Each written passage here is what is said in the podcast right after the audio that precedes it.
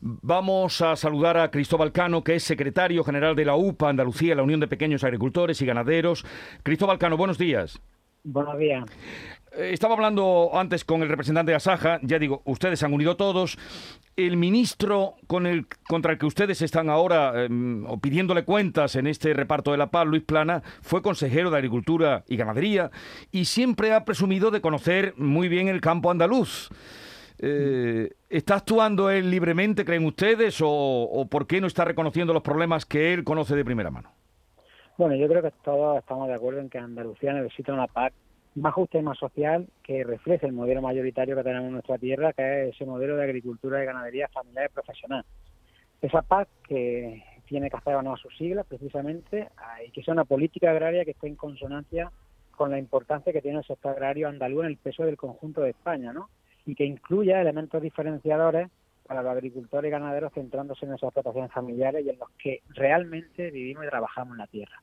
Creo que es también importante incidir en la evolución que ha tenido la negociación desde hace un par de años esta parte.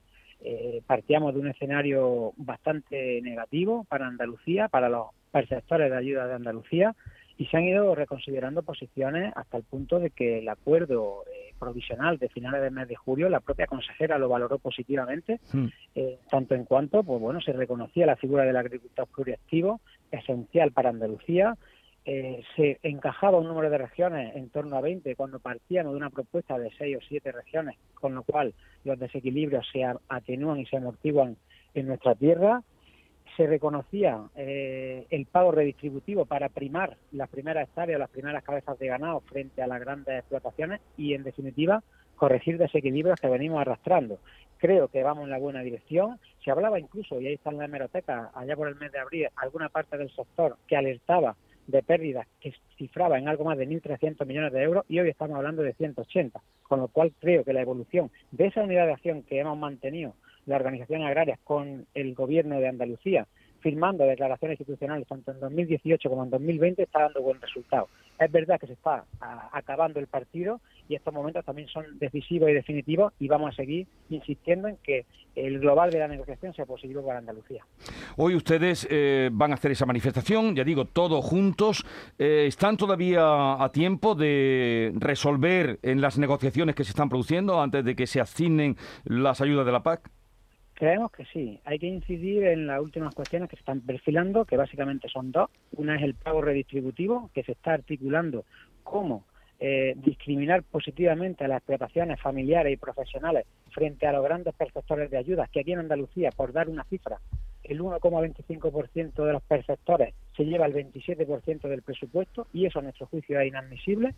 Y también a nivel de ecoesquemas, que son prácticas agrarias eh, en favor del medio ambiente, relación a los pastos, a los cultivos leñosos, a los cultivos extensivos, tienen que ser unas prácticas eh, que se adapten bien a nuestros cultivos y a nuestro medio rural, que tenemos que tener tiempo y recursos económicos suficientes para hacerle frente y, en definitiva, los agricultores y ganaderos estamos dispuestos, porque al final se trata de legitimar la ayuda y, además de producir alimentos en cantidad seguro y sano, pues también devolver a la sociedad esos bienes públicos, que es la mejora y la gestión del territorio que hacemos día a día en nuestra Cristóbal Cano, secretario general de la UPA Andalucía, la Unión de Pequeños Agricultores y Ganaderos, gracias por estar con nosotros y ojalá que la jornada de hoy sirva para reconducir las negociaciones. Ojalá, porque además de todo eso que ustedes nos han contado, no hay agua y el campo tiene sed. Un saludo y buenos días.